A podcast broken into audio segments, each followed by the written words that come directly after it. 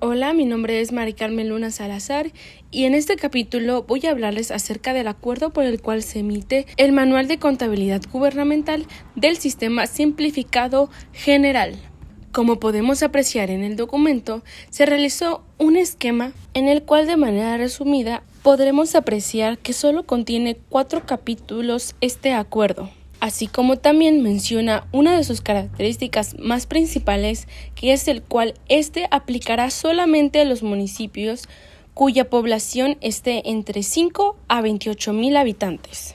También establece que estos deberán presentar información contable, cuenta pública e información presupuestaria de ingresos y egresos. Sin olvidar de igual manera que los municipios aplicarán este sistema teniendo en cuenta las premisas de los momentos contables ya sea de ingresos o de egresos. A diferencia del básico, este contiene más contenido y es más elaborado.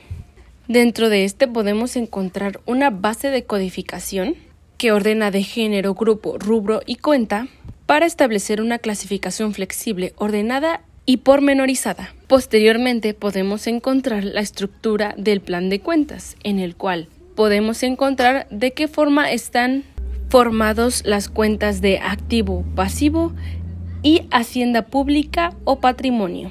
El documento sencillamente nos brindará una guía muy detallada de cómo deben ser nuestros registros contables para que nuestra información financiera sea correcta y aceptada por las leyes y normas ya establecidas. Y retomando, sabemos que la información debe aplicar una amortización contable, pues la Ley General de Contabilidad Gubernamental en su artículo 46 obliga a las entidades federativas a presentar información.